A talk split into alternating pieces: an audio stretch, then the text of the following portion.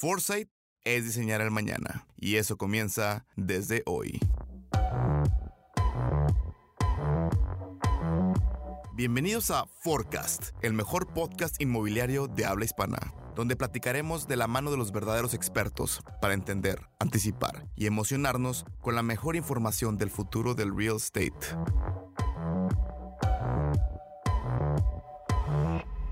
Hola amigos y familia de 4S, bienvenidos a un capítulo más de The Insights con un invitado especial desde nuestra hermana ciudad de Santa Cruz de la Sierra, en Bolivia, un personaje bien importante para el desarrollo inmobiliario en Bolivia, específicamente en Santa Cruz, Gustavo Pereira, que representa desde mi perspectiva uno de los proyectos o una de las marcas más bien más importantes en desarrollo inmobiliario a nivel Latinoamérica.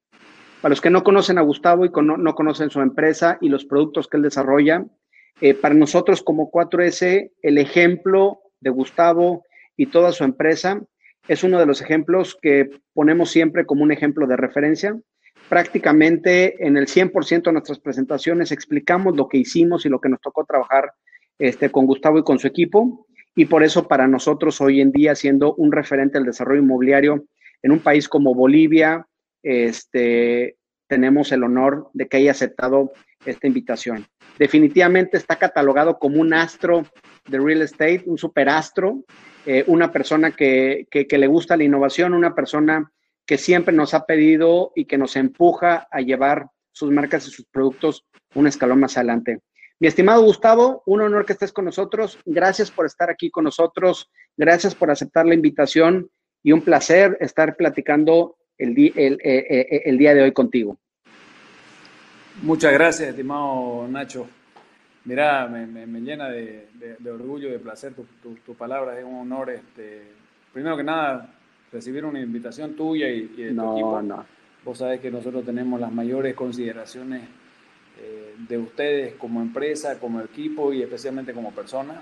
Gracias, igualmente. Nosotros, porque bueno, también hemos coincidido este, los socios de 4S con los socios de claro, Smart y hemos claro, creado Una, una, relación de, de, amistad y de trabajo que ha sido muy fructífera, como vos has dicho, ¿no?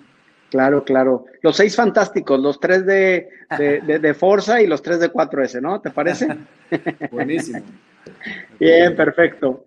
Gustavo, eh, cuando nos conocimos allá en el lejano 2014, 2015, eh, platícanos, eh, eh Tú eres una empresa eh, que tiene muy claro el producto que desarrolla, tienes diferentes líneas de producto que hemos trabajado con ustedes. Eh, la gente quisiera conocer un poquito este, más, ah, más de Gustavo, entendiendo que, tú estás, que tú, tu familia, tu empresa están en Santa Cruz de la Sierra. Para los que no sepan, eh, porque nos escucha gente de toda Latinoamérica y creen que La Paz es la ciudad más importante de Bolivia, cabe mencionar que la ciudad más importante de Bolivia es Santa Cruz de la Sierra. no, lo quería decir yo, pero me ganaste. No, no, eso, eso, eso, está claro. Entonces, tomando en cuenta, platícanos, no sé, la gente quisiera conocer para que más o menos tuviera como un contexto de qué haces, este, tu empresa, los productos, en cuántos edificios llevamos ya la marca Smart y qué estamos haciendo hoy en día. Buenísimo, buenísimo. Bueno, nos, eh, como, como, empresa empezamos hace ya 15 eh, años, un poquito más de 15 años, a hacer desarrollo inmobiliario. Empezamos en, un segmento de alta gama, de apartamentos de alta gama, de, 250 hasta aproximadamente 500 metros cuadrados. Es una zona muy tradicional de, de, Santa Cruz, una zona que nosotros conocíamos, te digo nosotros los socios, y donde nos sentíamos cómodos eh, haciendo productos inmobiliarios que nosotros sentíamos que eran los adecuados eh, para el mercado porque era lo que nos gustaba a nosotros. Durante un, cierto periodo hicimos un par de proyectos eh, de, alta gama, como te digo, apartamentos enfocados en, en, un comprador un poco más exquisito, y le metimos mucha, mucha alma, vida y corazón a esos, a esos proyectos eh, desde el punto de vista de eh, enamorarnos con lo que hacíamos pensando que teníamos que nosotros vender lo que a nosotros nos gustaba. Eso fue una, una experiencia buenísima, si querés, tal vez una de las mejores experiencias en estos 15 años de desarrollo inmobiliario ha sido esa, porque nos dimos cuenta que uno como desarrollador Este, no tiene nada que ver lo que a vos te gusta o lo que a vos te apasiona eh, en términos de, producto con lo que el mercado quiere. Claro. Y hay que entender, digamos, que hay que saber escuchar el mercado y hay que saber escuchar a, eh, los clientes. Ahí es donde, donde empezamos a trabajar con, con Smart. Para los que no conocen Santa Cruz, Santa Cruz es, bueno, es, el motor económico de Bolivia. Eh, Bolivia en sí tiene la población más joven de Latinoamérica. Nosotros en Santa Cruz tenemos un promedio de edad de 24 años. Significa que tenemos un bono demográfico de 20 años asegurados, si querés, con un consumidor nuevo altamente abierto a tendencias latinoamericanas y mundiales, digamos. Este, y abierto a, esta idea de, digamos, de productos inmobiliarios este, disruptivos y creamos el 2013 eh, Smart Studio como marca con un producto que era totalmente disruptivo, disruptivo en nuestro mercado. En ese momento en Santa Cruz no se encontraban apartamentos de, te diría yo, menos de 80, 90 metros cuadrados de un dormitorio y nosotros lanzamos eh, el primer estudio, el primer proyecto de estudio eh, con 32, eh, 35 metros cuadrados. Y la verdad que, digamos, para nuestra sorpresa, de ahí empezamos a, profundizar en un mercado totalmente diferente, eh, un mercado joven y un mercado de inversionistas, buscando un concepto más de, de, de ticket, de producto, más que el commodity tradicional del precio por metro cuadrado.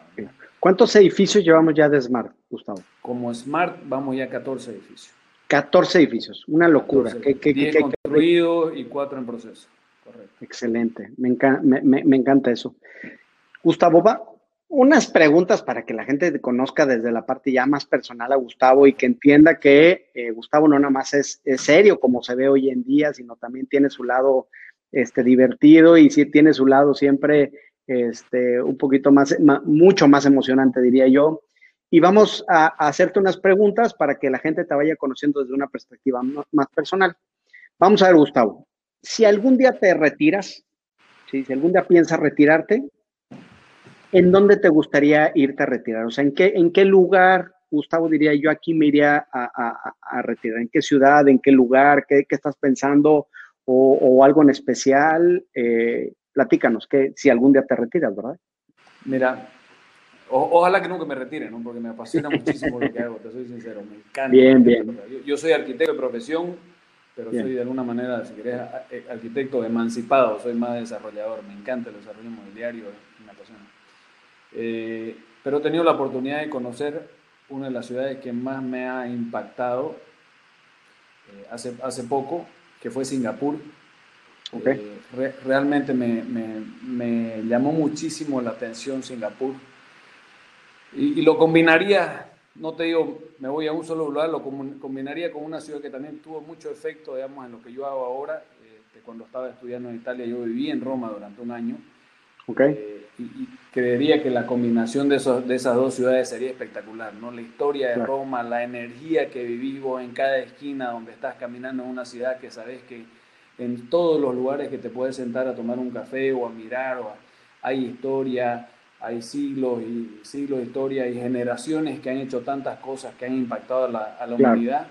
Y por otro lado tenés Singapur, que es una ciudad eh, que tiene ese, digamos, ese aire de, Asia, de la dinámica de Asia, digamos, esa hambre de, los países asiáticos, pero con un equilibrio, con, con respeto a, al medio ambiente y a la sostenibilidad que es impresionante. Yo no lo he visto en ninguna otra ciudad y, me impactó, me llamó muchísimo la atención y como desarrollador creo que eh, si puedo recomendar a una ciudad donde tienen que ir los desarrolladores de ahora, sería Singapur.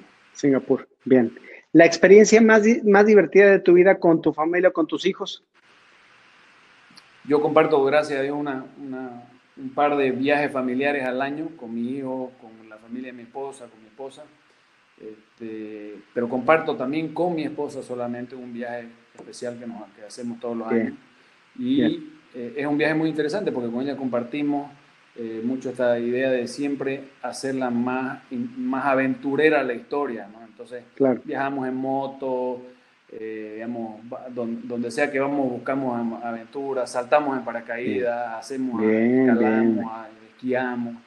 Eh, bien. Te digo, no tengo una específica, pero siempre espero todos los años a esa aventura anual que sé que con mi esposa voy a empujar digamos, cada vez más. ¿A dónde te fuiste la última vez? La última vez estuve en Singapur. Estuvimos ah, en Seúl, estuvimos en Bangkok, estuvimos en Singapur. Cabalmente fue un viaje que, que hicimos con ella, ¿no? y conocimos, si querés, ahí un poco el, eh, eh, digamos, las dos caras de la moneda de ciudades eh, asiáticas como Bangkok y, Singapur, ¿no? Bangkok es un monstruo, digamos, totalmente un desastre, diferente. Un desastre latino. Un desastre, no, mira, los latinos somos reyes Los somos reyes en Singapur. Sí, sí, Bangkok, Bangkok es así. Me, coincido contigo. A ver, Gustavo, ¿tu comida favorita cuál es? Yo tengo una crianza muy saludable de pequeño. Mi padre era, era vegetariano eh, y, hemos, hemos sido criados así, así que aunque no lo creas, si a mí me pone un, un rodicio de carne y de comida eh, de mar y al lado pones un buffet de ensaladas, me voy por el buffet de ensaladas. Soy una wow, wow, wow. La, la, lo verde, las ensaladas. Bien. Y, y, y, lo, y lo disfruto. Yo sí me iría por el tazo, carnal, tengo que aceptar. Estoy seguro que sí, tío. No es muy común lo mío, yo lo sé. Ah. por eso doy un poco el preámbulo de, esa, crianza, digamos, este, vegetariana o muy, muy a la tendencia de comida saludable en, mi familia. Y, yo tengo una, una, hermana mayor y es exactamente igual, ¿no? Igual, bien. Bien, bien. Perfecto, mi estimado. Entramos en materia, ¿te parece? Vamos a platicar un poquito y ponemos en contexto a la gente después de escucharte eh, recuerdo hace muchos años cuando nos conocimos, si no mal recuerdo, ibas como en el tercer edificio de Smart. Nos conocimos en, Argentina. Eh, primero recuerdo que conociste a Carlos y después me tocó el gusto de conocerlos ustedes cuando ya estamos en pláticas de la marca y de todo lo que estamos haciendo.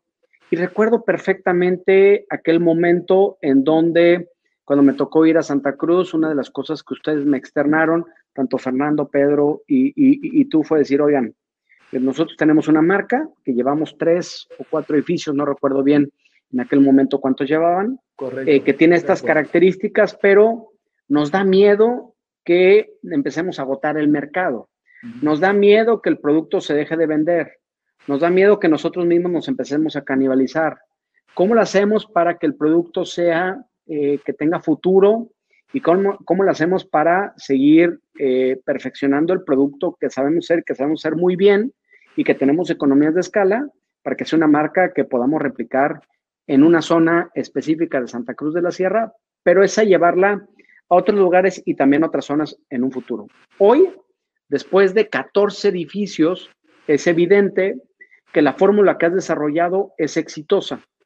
Y para los que no conozcan Smart, eh, recuerdo o les platico más bien, que es un producto, como tú dices, de una recámara de 35 metros cuadrados, que en su ADN como producto, en, todo uno de los, en cada uno de los edificios, comparte cosas muy similares. Entiendo que hay productos que le metes ya dos recámaras, etc., pero básicamente estás atacando el mismo mercado y estás entendiendo que estás sobre, sobre un mismo mercado meta demográficamente hablando. Agarraste una misma demografía y una misma etapa de vida. Sin embargo, nosotros como 4S creemos en la microsegmentación. ¿Por qué? Porque hoy los productos y los servicios se están microsegmentando. Eso fue lo que hiciste tú y eso fue lo que le tengo que platicar al público que hiciste de una forma maestra en donde el resultado son 14 edificios. Hoy en día tienes 14 edificios en donde corresponden a una estrategia de microsegmentación en donde entiendes perfectamente tu mercado meta, en donde tienes economías de escala, en donde estás haciendo un producto exitoso y en donde la pregunta siempre de toda la gente es, ¿cómo le hace la gente Smart para hacer esos productos? Y a mí me da miedo porque no sé si el tamaño es suficiente para hacer una microsegmentación. Hoy en día tú y yo nos podemos reír de la gente que no cree en la microsegmentación. Al contrario, creo que el futuro del desarrollo inmobiliario está, está enfocado en esa parte. Entendiendo esta microsegmentación y entendiendo esa estrategia que tú la has vivido, y que tú la has perfeccionado mucho mejor de lo que nosotros hubiéramos pensado. Cuéntanos, ¿Qué opinas de este, de, este tema de microsegmentación? ¿Cómo entiendes tu mercado meta? ¿Cómo lo haces? ¿Lo consideras importante? ¿No lo consideras importante? Que sería a lo mejor mi primera pregunta. ¿Es así como lo estás pensando, Smart? ¿Va a seguir bajo esa misma línea? ¿Crees tú que es uno, uno de los secretos de la marca o simplemente es un tema de casualidad? No, sin duda que no es casualidad, eh, Nacho. Esto es algo que en realidad nosotros eh, lo aprendimos de ustedes, ¿no? Nosotros veníamos de, sin duda, de crear un producto que fue innovador en nuestro mercado, pero entendimos por primera vez la diferencia entre un producto que es commodity, que se mide por precio por metro cuadrado, ¿no? Y un producto microsegmentado que en realidad apela a, muchas veces a, lo más profundo de las emociones de la persona, ya sea inversionista o usuario, ¿no? Eh, cuando empezamos a escuchar el concepto, digamos, era difícil creer que ese era el camino, porque en esos tiempos la microsegmentación no era algo común en el desarrollo inmobiliario.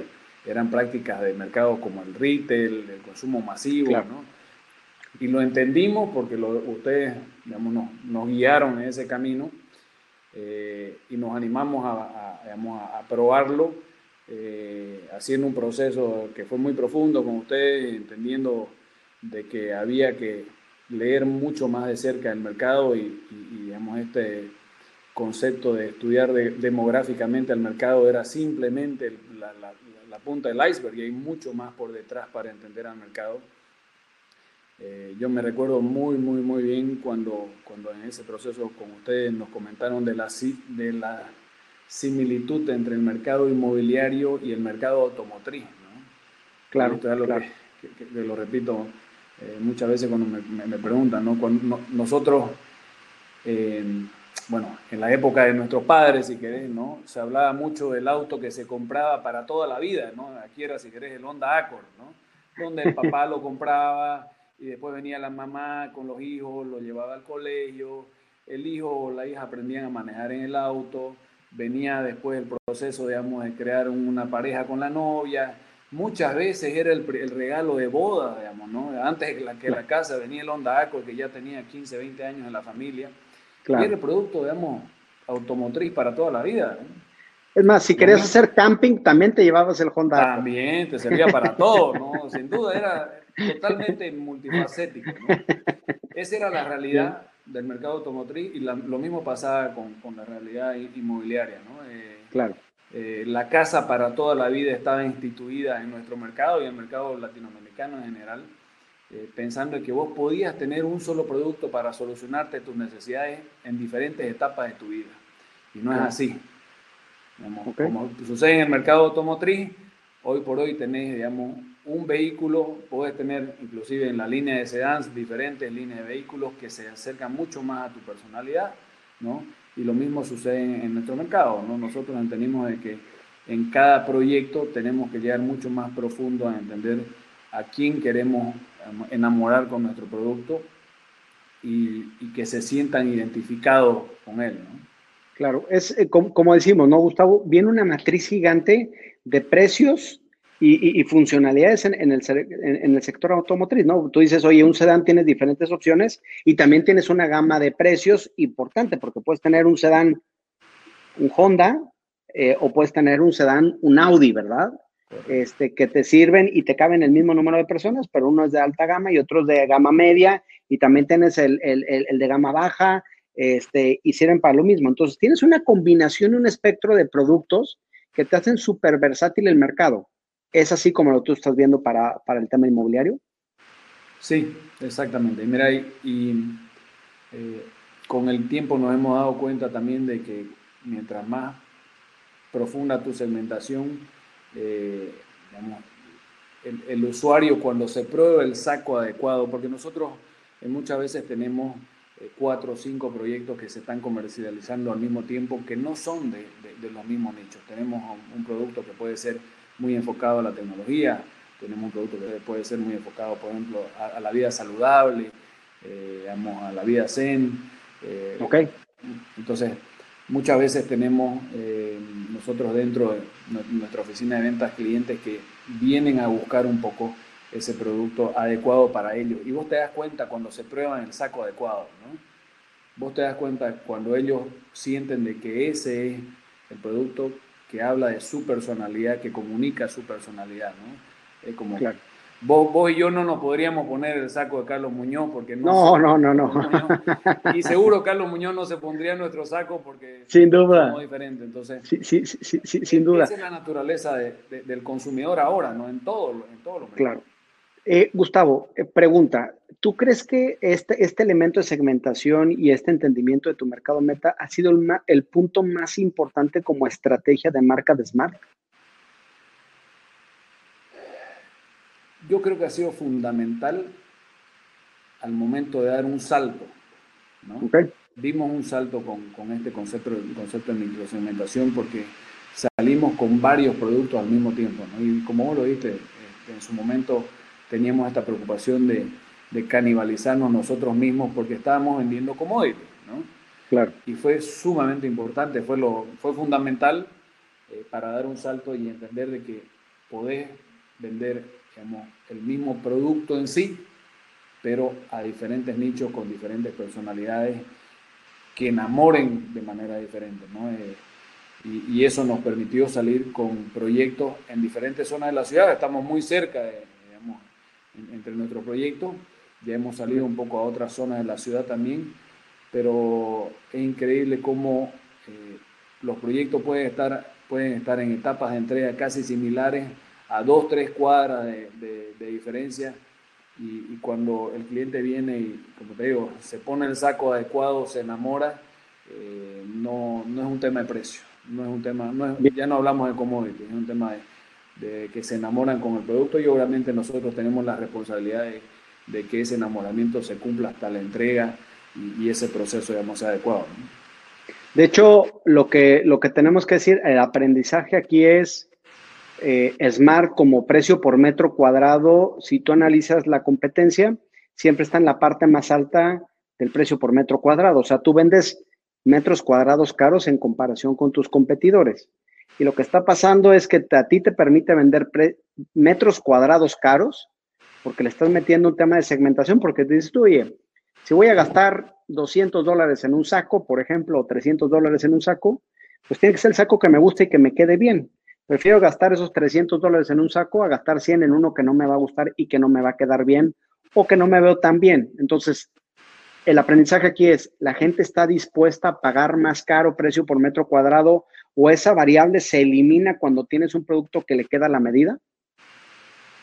No solamente se elimina cuando la gente paga el producto, eh, obviamente, eh, no te digo que somos un, Bolivia no es un mercado de, digamos, abierto a pagar precio por metro cuadrado muy alto, no estamos hablando de los precios de, de, Argentina, tampoco de México, nuestro precio por metro cuadrado sigue siendo de lejos el más bajo de Latinoamérica, estamos 32% abajo del promedio de Paraguay, 203% abajo del promedio de Santiago, o sea, somos un, somos un mercado, digamos, este, sumamente accesible, si querés, ¿no?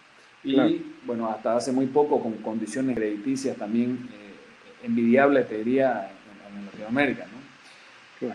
A pesar de eso, ¿no? Eh, somos, efectivamente somos el precio por metro cuadrado, digamos, o del precio por metro cuadrado más alto eh, en, el mercado. Y es porque no vendemos commodity. al usuario final, a la gente que compra como propietario, le vendemos este, este sueño de un producto que es hecho a su, a su medida para su personalidad. Y la gente cuando lo recibe, lo vive así. Y creo que hemos, cumplimos con ese producto microsegmentado al momento de la entrega, porque una cosa es lo que vos comercializás, que puede ser anichado y microsegmentado, y otra cosa es que obviamente en el uso funcione. Eh, y también al inversionista, ¿no? porque el inversionista mira, mira efectivamente mucho los números, pero nosotros hemos hecho estudios de que eh, en alquileres nuestro producto está 23% más alto que los productos de alquiler en, nuestra zona. Entonces al inversionista eso le significa obviamente digamos, un retorno a, su inversión interesante. Wow, wow, ese es, un dato bien interesante. O sea, el que tengas un producto adecuado te da una cuarta parte más de ingreso futuro por, poder, poderlo aterrizar en, algún número. Gustavo, una pregunta. Eh, después de 14 proyectos, es evidente que ustedes han perfeccionado su forma de analizar su segmentación y, estos, y identificar estos microsegmentos. ¿Qué recomendación le podemos dar a la gente o cuáles son los pasos que pudiéramos decir como buena práctica para que la gente pueda entender su mercado y pueda de cierta forma, eh, aunque no sea una marca replicable, pues hacer un producto que merezca una microsegmentación o un grupo de dos o tres microsegmentaciones, porque a veces el tamaño amerita juntar algunos este, microsegmentos, pero en este caso, ¿qué recomendarías? O sea, ¿cuáles son los pasos después de 14 proyectos exitosos? Pues es evidente que ustedes lo tienen perfectamente definido. ¿Qué le podemos platicar a las personas? me, voy a ir para atrás a ese momento en, que empezamos a conversar con ustedes, Nacho. Y, Bien. Creo que digamos, ese es el momento que, puedo analizar para recomendar algo. ¿no? Okay. Eh, nosotros estábamos entrando a un, mercado que conocíamos, pero muy por encima.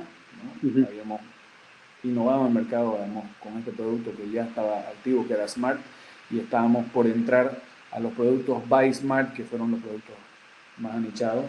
Y, creo que algo que fue fundamental ahí eh, fue una investigación de mercado que hicimos con ustedes, que fue profunda, eh, no solamente de, nuestra, de nuestro mercado, sino de las tendencias inmobiliarias en Vamos, Latinoamérica, nosotros, los países en Latinoamérica son más similares que diferentes y en general los seres humanos somos más similares que diferentes. Y más con la globalización que tenemos hoy en día. Más con la globalización. Y, digamos, creo que es sumamente importante que, dependiendo de dónde está tu país, digamos, en, si querés en la escala económica del mundo, sepas a dónde mirar para ver cuáles son las tendencias. ¿no? Lo que vimos con ustedes en la investigación de mercado profundizó muchísimo eh, ese, ese PRAF que se hizo, ¿no? digamos, la estimación paramétrica de cuántos productos deberías tener para qué tipo de, mercado, o qué nicho, perdón pero creo que lo importante fue entender las tendencias, ¿no? Y te voy a dar un ejemplo clarísimo. Yo, yo dentro de estos viajes que te comentaba con mi esposa, siempre le meto un, uno o dos días estrictamente inmobiliarios a ella, ¿no? Bien, bien, bien. Cuando, dependiendo es el precio, es el precio, es el precio, ni modo, es el, ticket de entrada. Dependiendo del lugar puede ser de sorpresa o le aviso con tiempo, pero dependiendo del lugar. Eh, y bueno, y, cabalmente en, Bangkok yo vengo siguiendo una, una, desarrolladora hace muchos años, que es una de las desarrolladoras más, desarrolladora más pesadas ahí en, Tailandia, que factura alrededor de 65 billones al año, grandísima. Eh, y pudimos ir a visitar proyectos de esta desarrolladora. ¿no?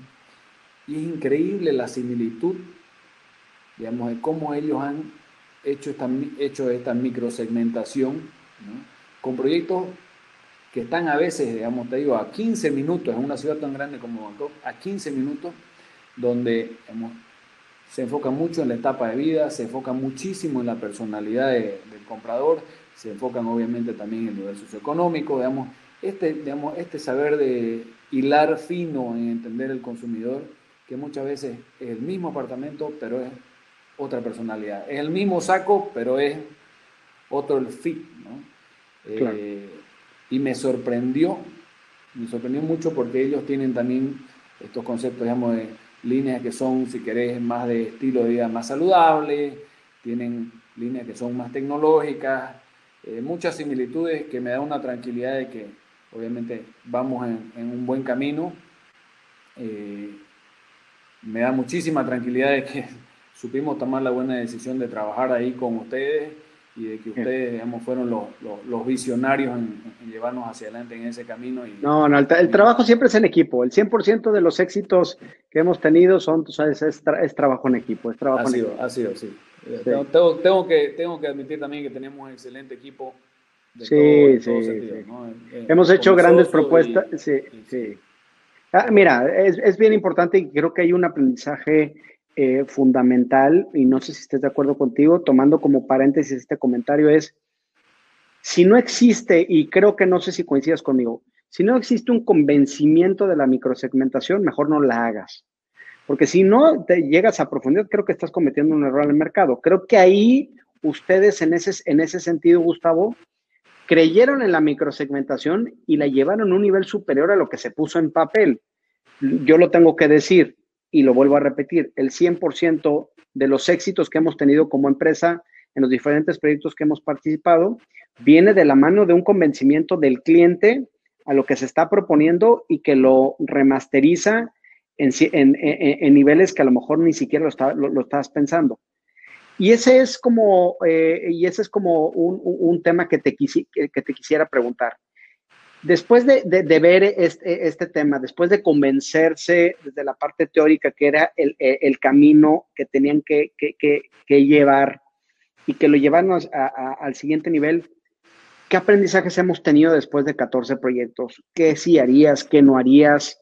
Este, se tomó una decisión, se tomó la, decisión correcta, eh, se analizó y bueno, nos metimos a fondo en conjunto eh, ustedes cuestionaron muchas cosas y nos ayudaron a, escarbarle cada vez más al nivel de información que se tenía que hacer.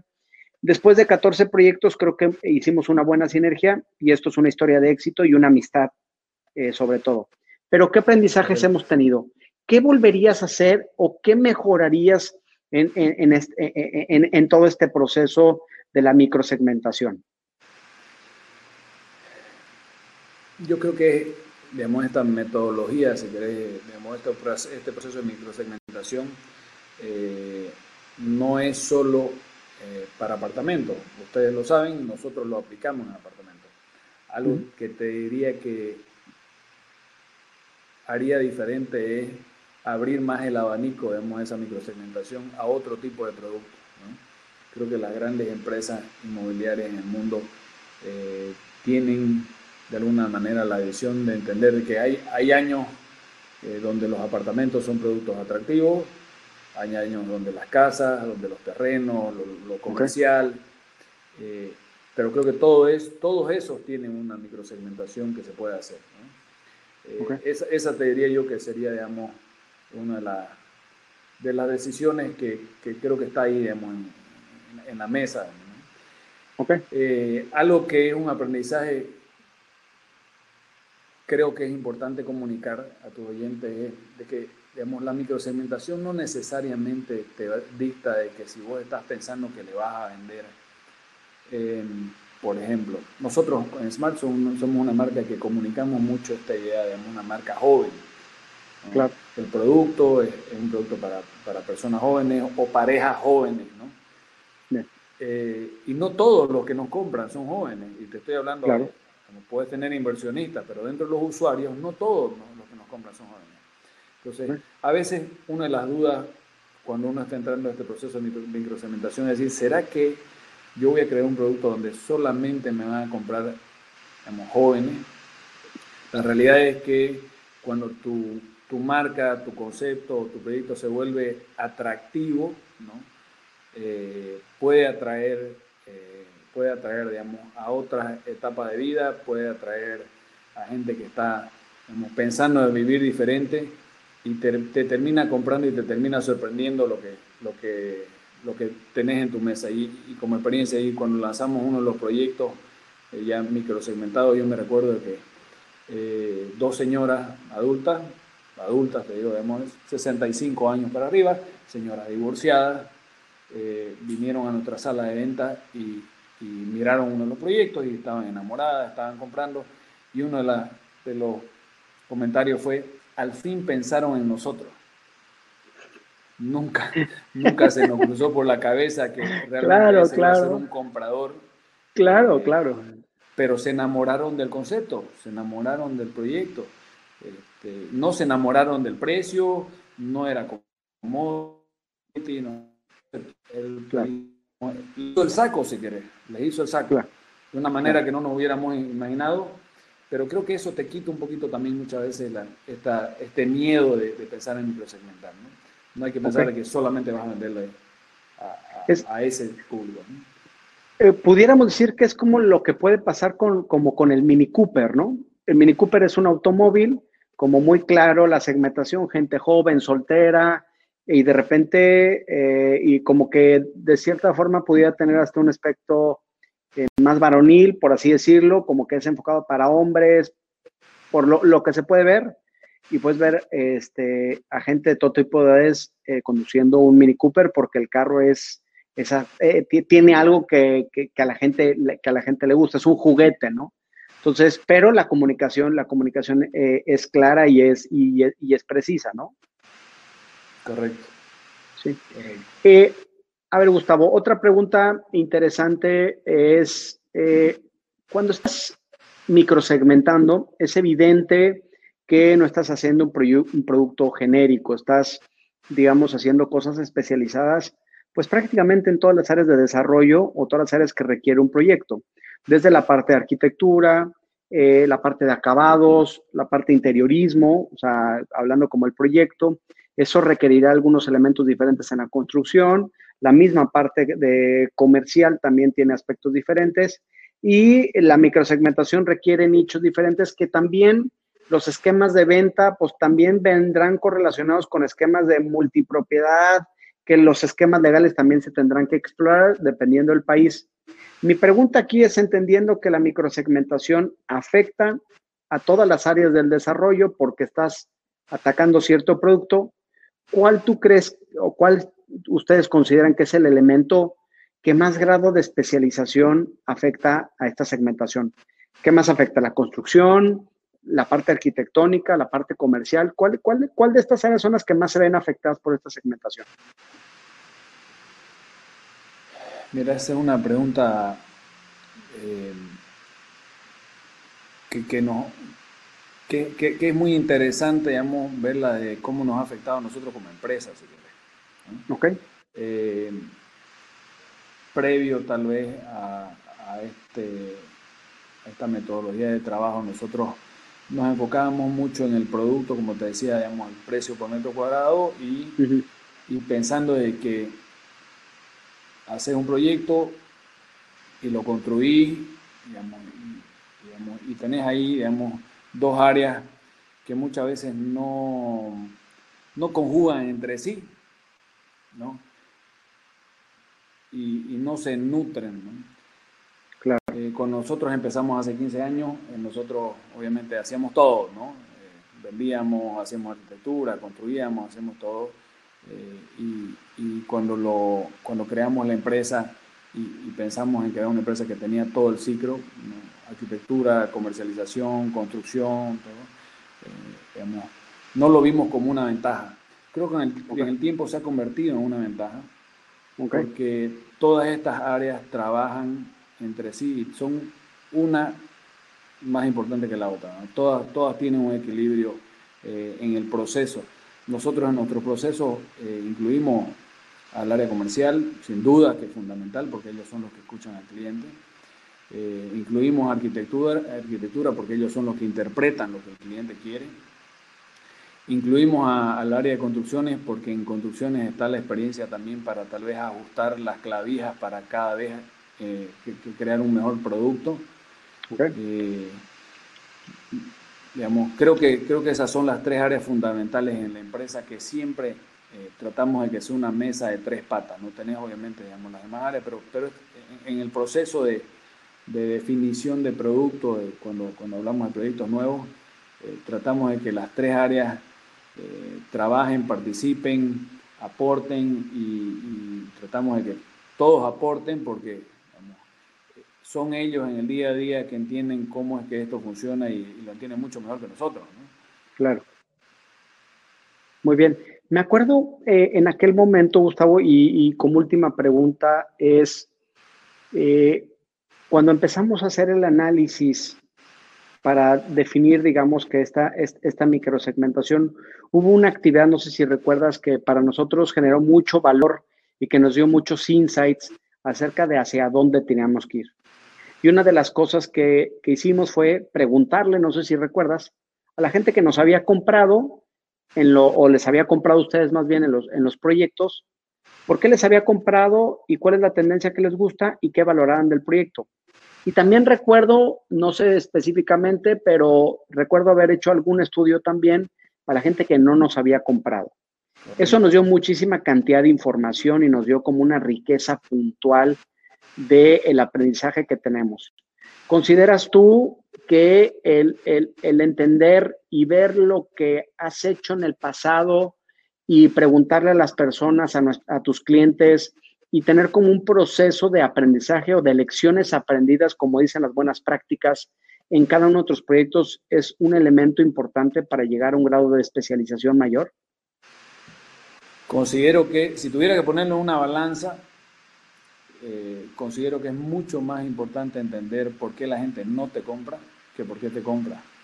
Y escuchar, eh, digamos, eh, con una mente abierta, digamos, las críticas del mercado, las críticas de los clientes, por qué no te compraron, porque ahí, hay muchísimo más aprendizaje. Nosotros, digamos, los latinos no somos muy abiertos a criticamos mucho la idea de cometer errores, caerse, levantarse digamos, y, corregir las cosas en el camino.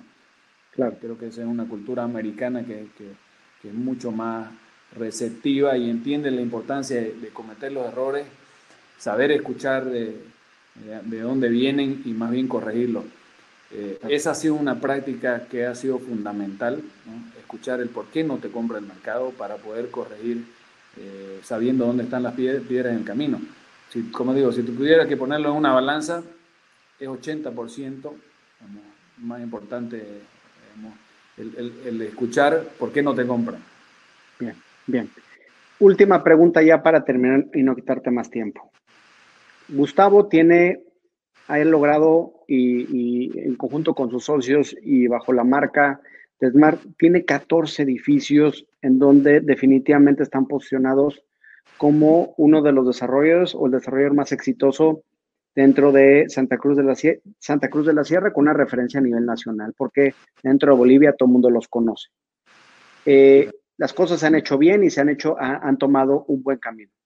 A toda la gente que nos está escuchando, ¿qué aprendizajes ha tenido Gustavo o cuál es la salsa secreta de Gustavo para lograr lo que hasta hoy en día ha logrado de una forma exitosa desde una visión eh, personal?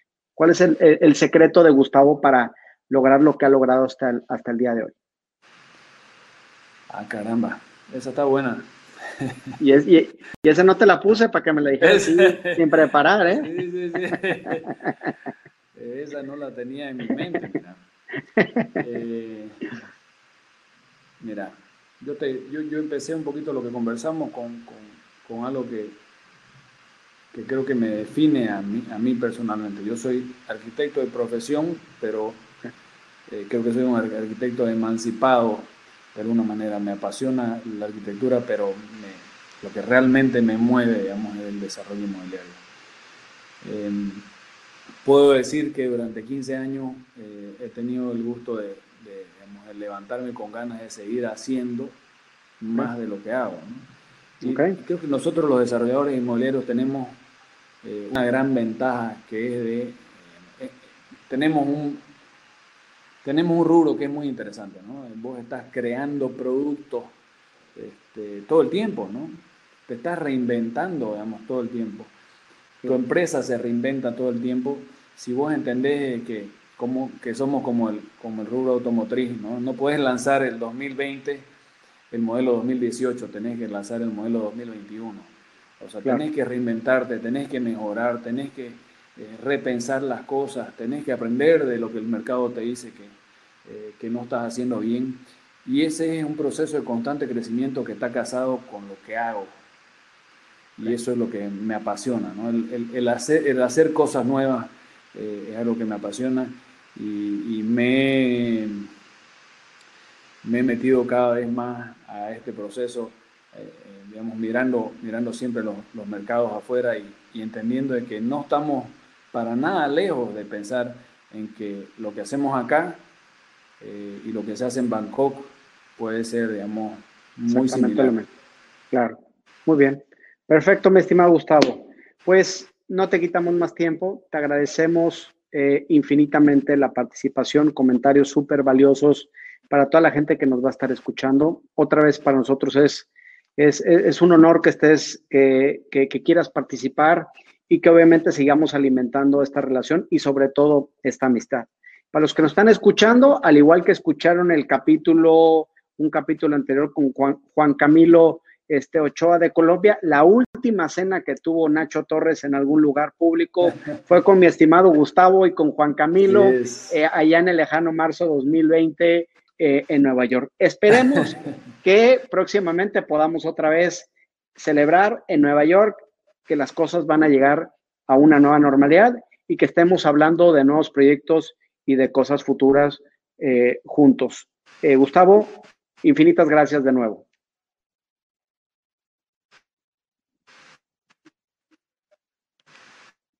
Muchas gracias a vos, querido Nacho. Este, siempre es un simple hecho de conversar con vos estos minutos, es, un, es un, aprendizaje porque lo obliga a uno a repensar tantas cosas, mira, y, y, uno vuelve a refrescar ideas que a veces quedan guardadas ahí en el tintero. Y, por otro lado, eh, seguro que nos vamos a encontrar en, en, Nueva York con las ganas de siempre de, de, seguir haciendo y entendiendo de que entre marzo y hoy lo único que, que, ha sucedido es que como creo que como personas y como seres humanos hemos aprendido a, sobrellevar cosas que muchas veces son, son psicosis, digamos, psicosis más que, más que realidad, eh, y hay que seguir encarando la vida y el desarrollo inmobiliario siempre pensando hacia adelante y, creando, ¿no? Eso es, eso es algo que nosotros hacemos y que ustedes hacen y que, y que es importante como aporte también eh, a, a la sociedad.